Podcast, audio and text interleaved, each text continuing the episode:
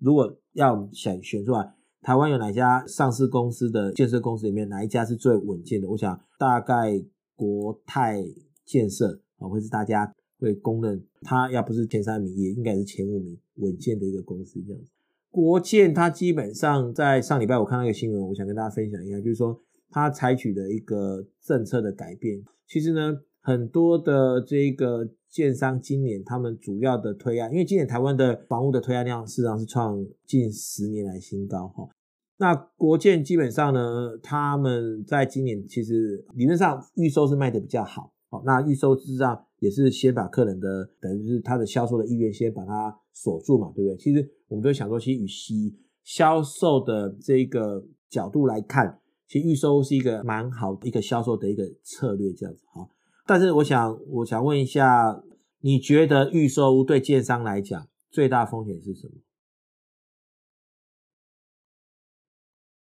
这是一个嘛，哈，就是说你下单，但是你最后工程款没有付嘛，对不对？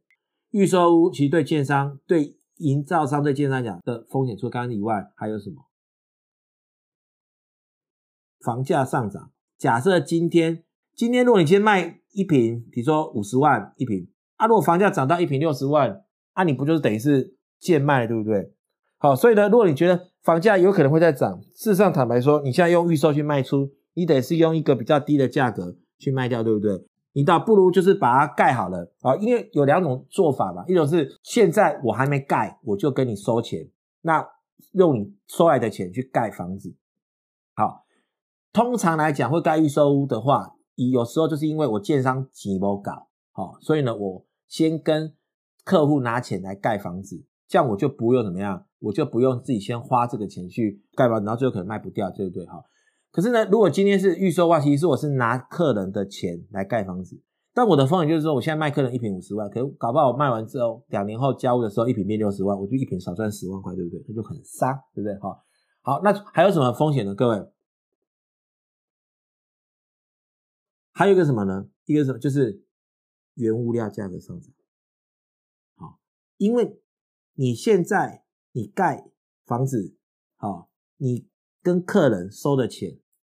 啊，是定好了嘛，对不对？你刚才讲一坪四十万、五十万，那你你是 depends on 你现在的啊，你对原物料的预估，你觉得像包括你的买的土地的价格，包括你可以拿到的钢筋水，你现在的报价、工人的报价，哦，算算说，你觉得说，诶这样算起来，我一瓶卖四十万、五十万，哦，你基本上是是划算，对不对？哈，所以呢，其实对预售屋的建商来讲，他为什么到最后会有烂尾楼呢？很简单，对其他讲的，就是原料成本上涨跟利利率上涨。好，